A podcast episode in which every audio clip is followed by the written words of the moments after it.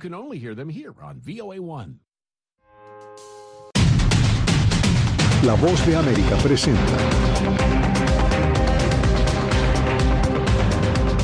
Hoy en Foro, ¿podría la situación en el Oriente Medio arrastrar al mundo árabe a un conflicto internacional? El desafío de Estados Unidos y su apoyo a Israel. Desde Washington, les saluda Gonzalo Abarca.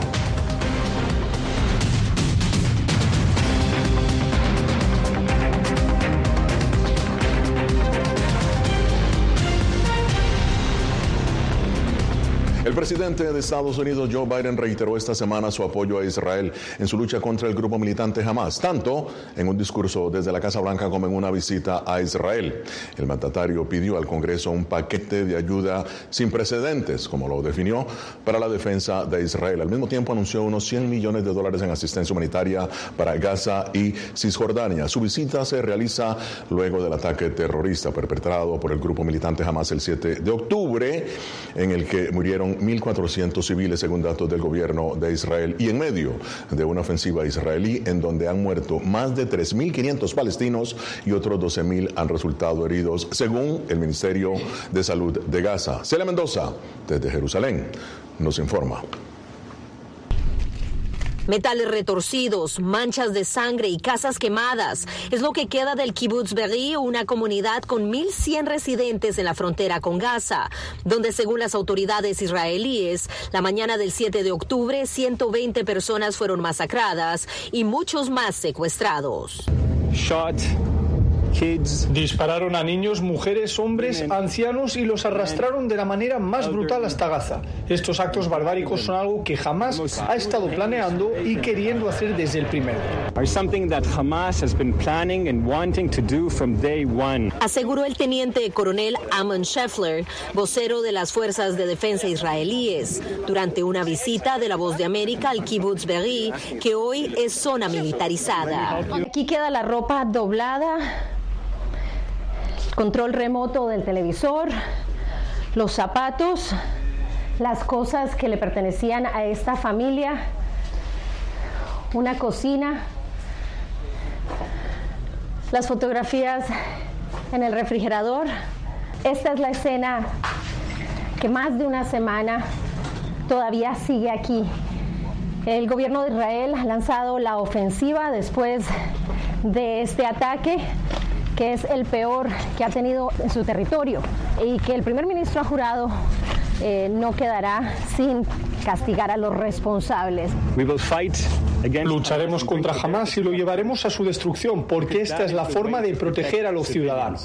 La operación militar contra este grupo islamista también ha llevado a la destrucción y muerte del otro lado de la frontera, donde la población civil, según Naciones Unidas, está al borde de una catástrofe humanitaria.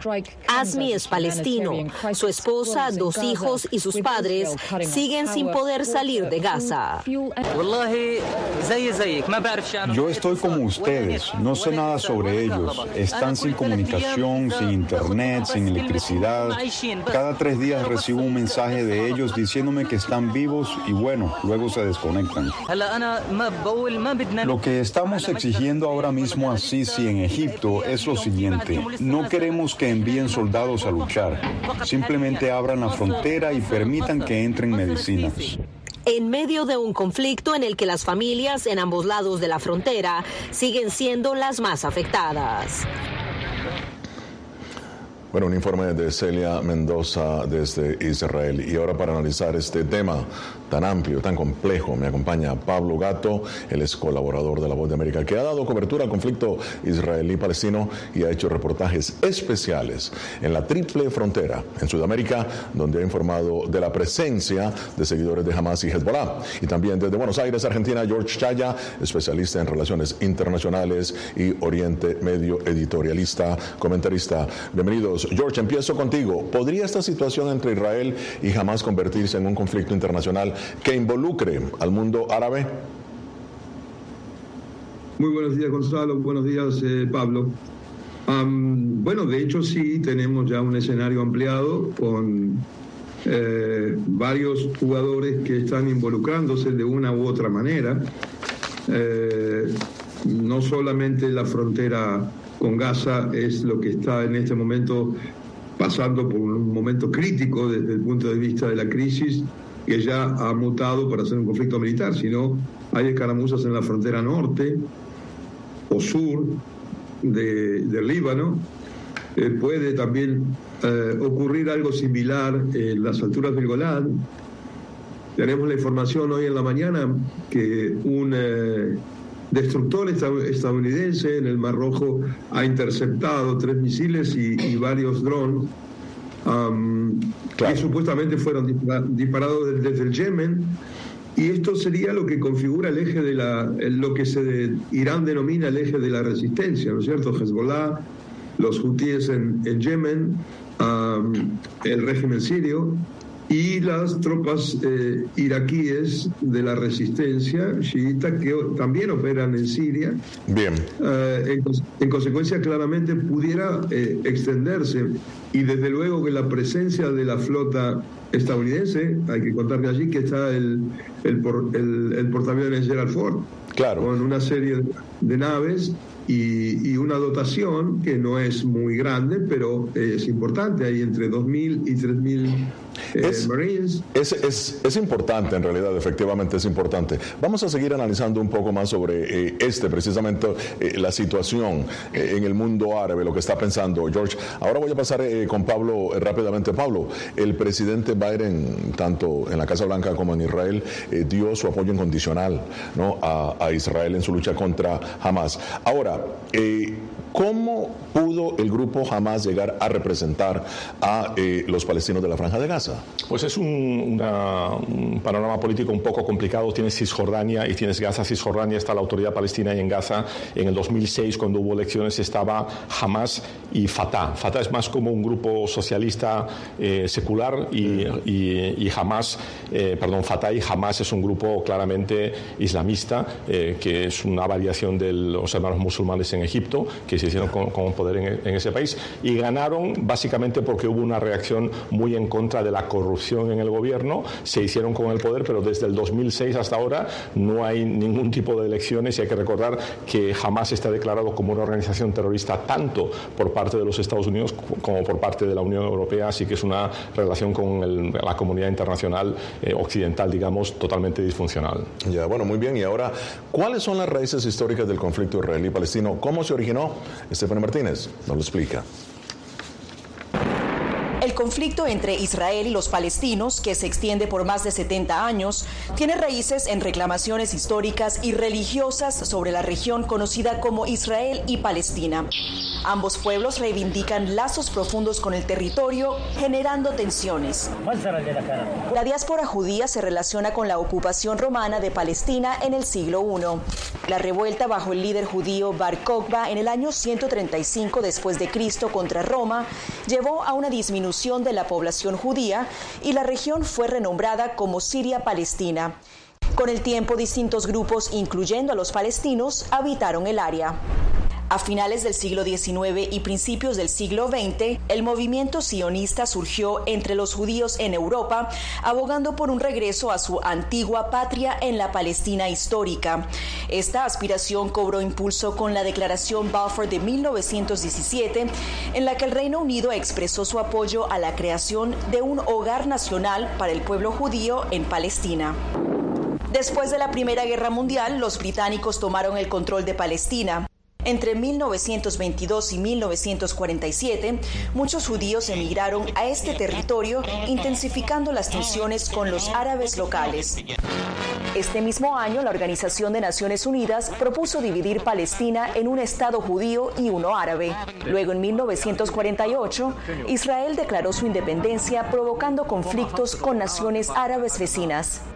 Al concluir la guerra árabe-israelí de 1948, Israel ocupó la mayor parte del territorio, dejando Cisjordania bajo control jordano y la franja de Gaza bajo control egipcio. No obstante, la Guerra de los Seis Días en 1967 llevó a Israel a ocupar la franja de Gaza y Cisjordania. Posteriormente, tras los acuerdos de Oslo de 1993, la autoridad palestina tomó control parcial de estas regiones. Sin embargo, las tensiones continuaron y en 2007 las disputas entre Hamas, un movimiento considerado terrorista por diversos países, y Fatah, el principal partido de la autoridad palestina, culminaron con Hamas expulsando a Fatah y tomando control de la franja de Gaza. Hoy Hamas supervisa la franja de Gaza y Cisjordania sigue bajo el control de la autoridad palestina. Stephanie Martínez, Voz de América. Bien, esto es Foro de la Voz de América hoy analizando el conflicto entre Israel y Hamas, su impacto en los desafíos de la paz en el Oriente Medio. Ya regresamos.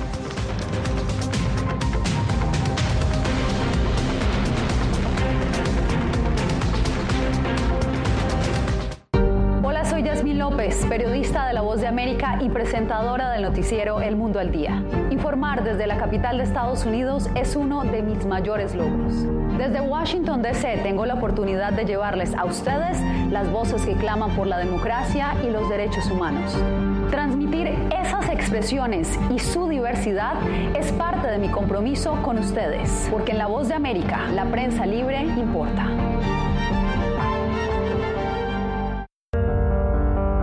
Tiempos de cambios, cuando el mundo parece incierto y lo que escuchamos no refleja lo que vemos, buscamos la verdad. A través de la pantalla de la Cuando nos cuentan solo una parte de la historia, perdemos la confianza.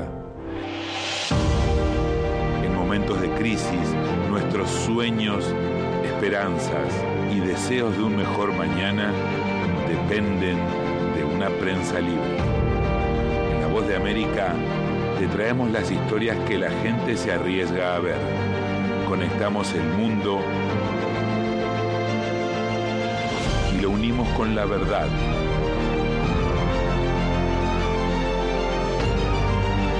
En La Voz de América te presentamos el panorama completo.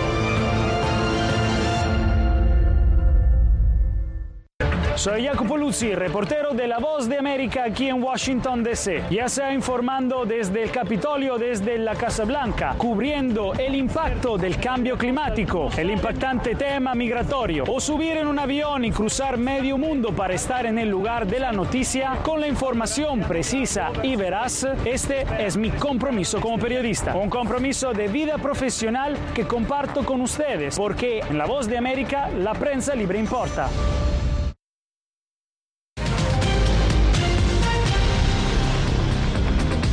Continuamos en Foro de la Voz de América. La guerra en Gaza, iniciada el 7 de octubre, se ha convertido en la más mortífera de las cinco que han librado Israel y Hamas. La explosión esta semana del hospital Al-Ali con miles de pacientes rescatistas y refugiados se ha motivado la condena internacional. Cientos de personas murieron en la explosión según las autoridades de Gaza. Israel acusa al grupo militante Yihad Islámica de ser el responsable de la explosión, mientras que el grupo responsabiliza a Israel. Lo que sí es un hecho es que la desinformación y las noticias falsas prevalecen en medio de la guerra. Miles de imágenes y videos han inundado las redes sociales desde el ataque terrorista de Hamas contra Israel. Las falsas noticias han llegado de ambos lados, como lo informa Jacopo Luzzi.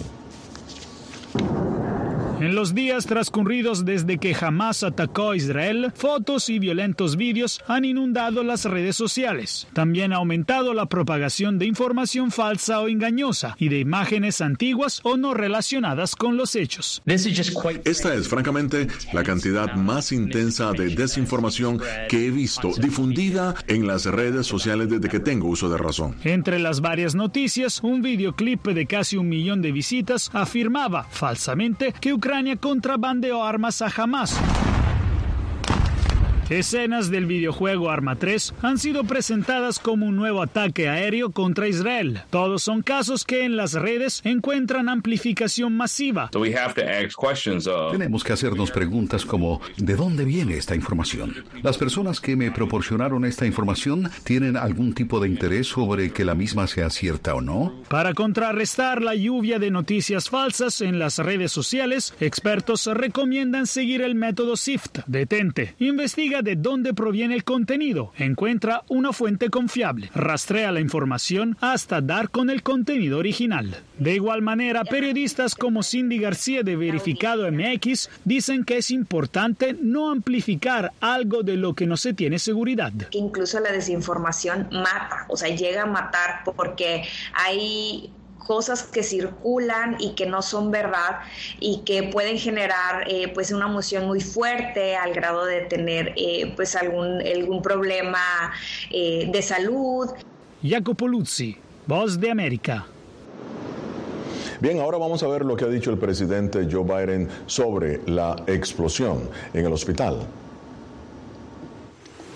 Me sentí indignado y entristecido por la enorme pérdida de vidas en el hospital de Gaza. Según la información que hemos visto, aparece como resultado de un cohete errante disparado por el otro grupo, no ustedes.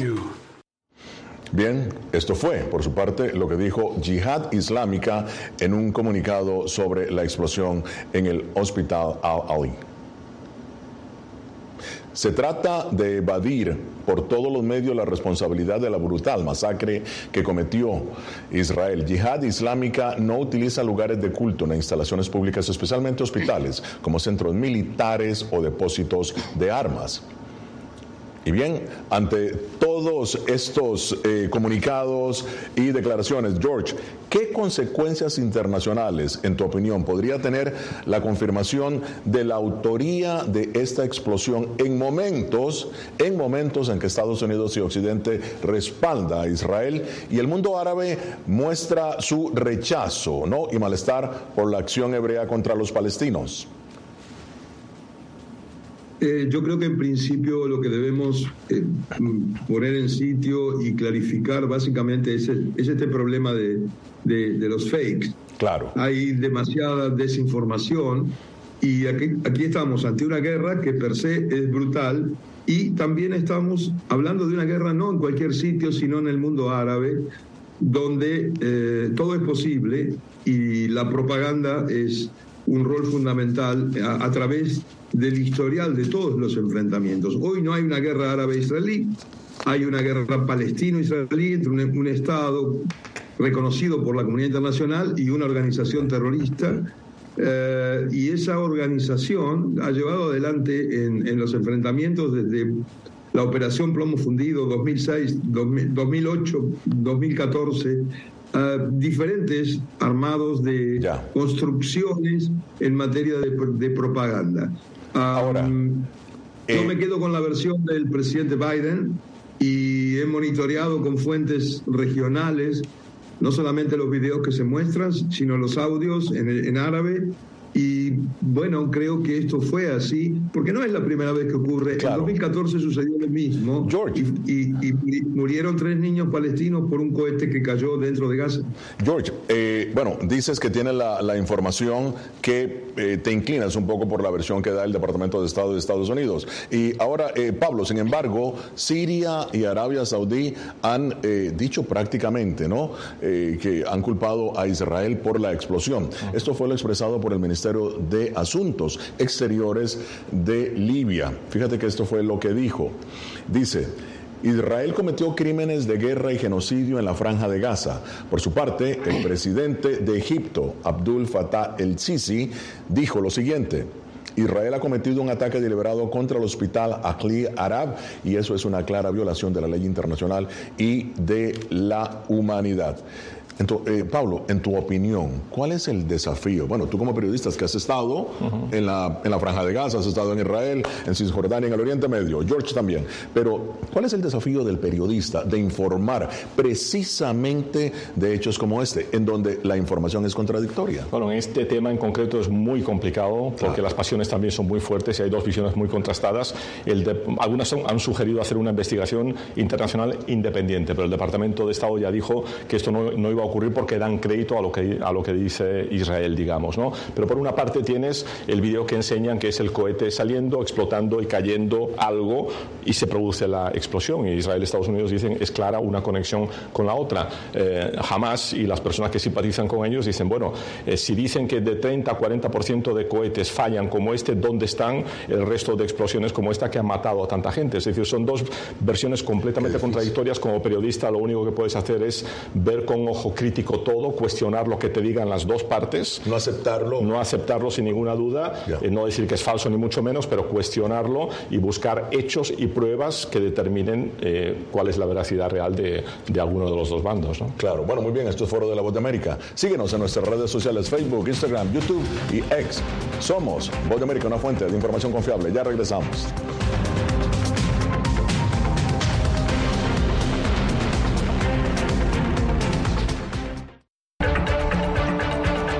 Verónica Villafañe, corresponsal para La Voz de América en Los Ángeles.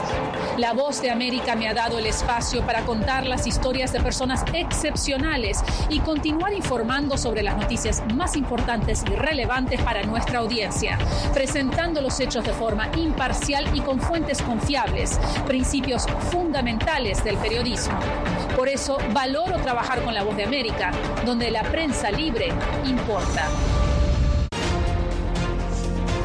Actualidad. Que la inteligencia artificial va a estar presente en nuestro día a día. Intentan sacarse de encima a trabajadores. Análisis. El cambio climático está teniendo muchísimos impactos que afecta siempre a los más vulnerables. La región necesita ayuda. Debate. Proteger a las escuelas con armamentos. Es una total eh, ridiculez, es algo inverosímil. Con la información más allá de los titulares. Todas las semanas por La Voz de América. Desde Washington le saluda Gonzalo Abarca. Soy Claudia Saldaña, corresponsal de La Voz de América en El Salvador. Ejercer el periodismo es un desafío que crece constantemente frente a la complejidad del escenario político de mi país. Presentar todas las voces, todos los ángulos y el contexto nos permite ofrecer a ustedes, nuestras audiencias, un panorama más completo de nuestra realidad. La imparcialidad está en el ADN de la BOA y me siento orgullosa de ser parte de este gran equipo de profesionales que demostramos cada día por qué la prensa libre importa poder ser la voz de la denuncia de tantas personas que sienten fuertemente vulnerados sus derechos. Una de las, de las patas que sostiene la democracia debe ser la libertad de prensa. Periodismo, la prensa libre importa, una coproducción de La Voz de América con nuestras afiliadas en la región. ¿Cómo garantizar que las voces lleguen a quien tienen que llegar? Impunidad, indolencia de la justicia son nuestros principales enemigos. Disponible en vozdeamerica.com.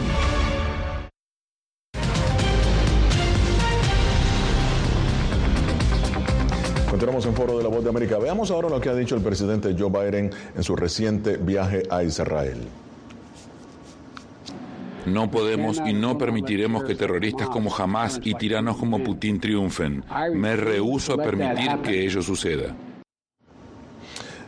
será eh, más que el presidente en Israel, el presidente desde la oficina eh, oval. Eh, George, pese al apoyo del presidente Biden a Israel, ¿qué reacciones ha habido ante una eventual entrada de los soldados israelíes a Gaza? Adelante.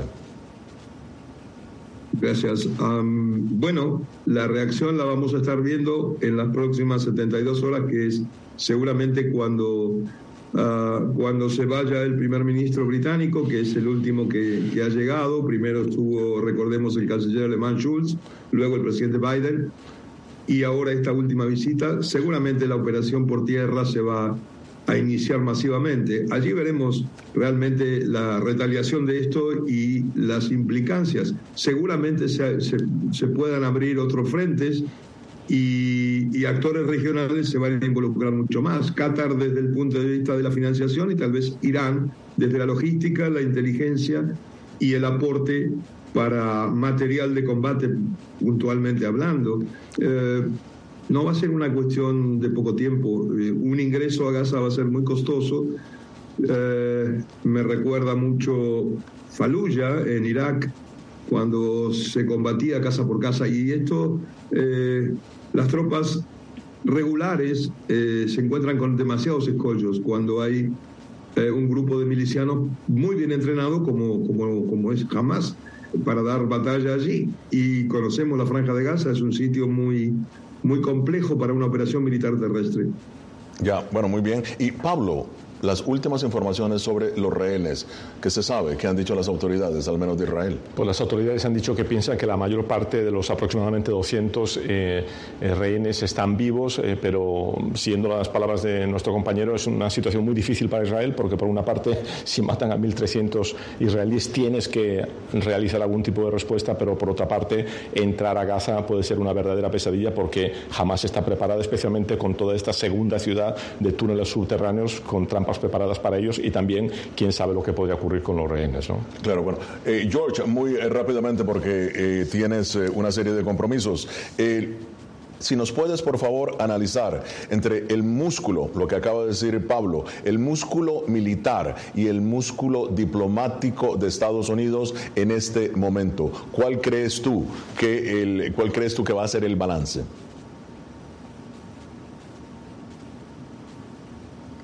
George. Ah, perdón, pensé que estabas hablando con mi colega. No, no.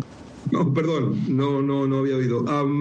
brevemente, la diplomacia estadounidense no ha sido eh, exitosa, particularmente el último año y medio, en materia del dossier nuclear iraní. Eh, la diplomacia persa ha sido muy, muy inteligente, ha llevado a Occidente a distintas direcciones, pero en definitiva hacia ningún lugar.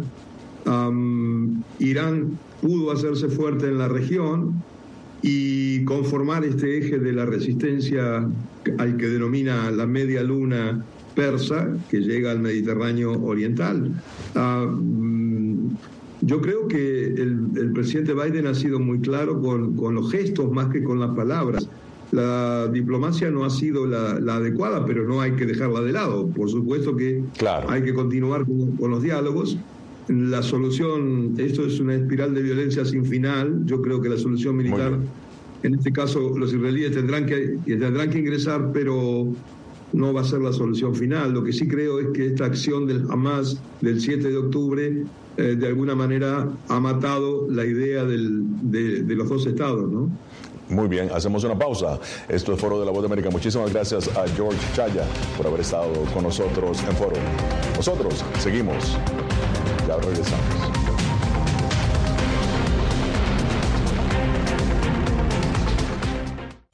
Soy Belén Mora, periodista de La Voz de América. Como reportera y presentadora tengo la responsabilidad de acercarles las historias que se generan en Washington y que impactan tu entorno cercano. Desde perspectivas diversas en un ambiente informativo en constante evolución que pone a prueba y nos hace poner en la balanza nuestros valores profesionales, te presentamos información veraz, porque en La Voz de América la prensa libre importa. soy Yasmín López, periodista de La Voz de América y presentadora del noticiero El Mundo al Día. Informar desde la capital de Estados Unidos es uno de mis mayores logros. Desde Washington, D.C. tengo la oportunidad de llevarles a ustedes las voces que claman por la democracia y los derechos humanos. Transmitir esas expresiones y su diversidad es parte de mi compromiso con ustedes, porque en La Voz de América la prensa libre importa.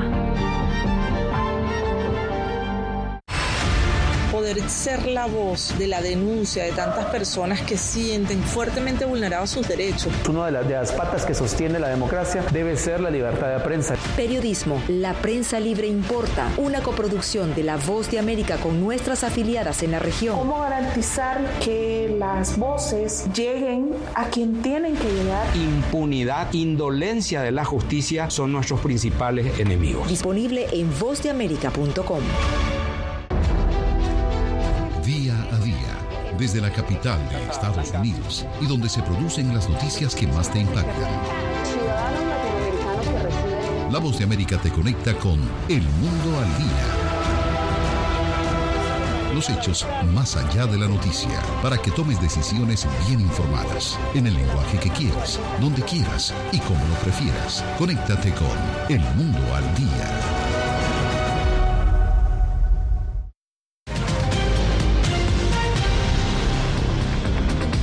Y ya en la parte final de Foro de la Voz de América. Bien, Pablo, tus conclusiones sobre esta situación en el Oriente Medio. Pues yo creo que es una tragedia para ambos pueblos, para Israel y para Palestina, eh, tremenda, y que a pesar de que hoy en día pueda parecer política ficción, la única solución, en mi punto de vista, son dos estados, no hay una solución militar, puedes eh, matar a todos los 30.000 militantes de Hamas, puedes crear a lo mejor 100.000 más eh, con esta acción, mm, al final del día no funciona. Y para nosotros en esta parte del mundo, pues advertir que, por ejemplo, en lugares como la triple frontera entre Brasil, Argentina y Paraguay, hay mucha militancia de grupos como Hamas o como Hezbollah que a mí en, entrevistas cara a cara me han dicho esos militantes que si reciben la orden específicamente de Irán, que se inmolan en atentados terroristas contra Israel y contra Estados Unidos en cualquier parte del mundo, incluido aquí. Y hay que recordar que en 1992 atacaron a la embajada de, Israel en, Buenos Aires. Buenos Aires Murieron veintipico personas y dos años después atacaron al centro judío de la AMIA con más de 80 muertos. Bueno, muchísimas gracias Pablo Gato, siempre un placer tenerte con nosotros en Foro de la Voz de América. Llegamos así al final de esta edición. Nos vemos la próxima semana con el análisis más allá de los titulares desde Washington.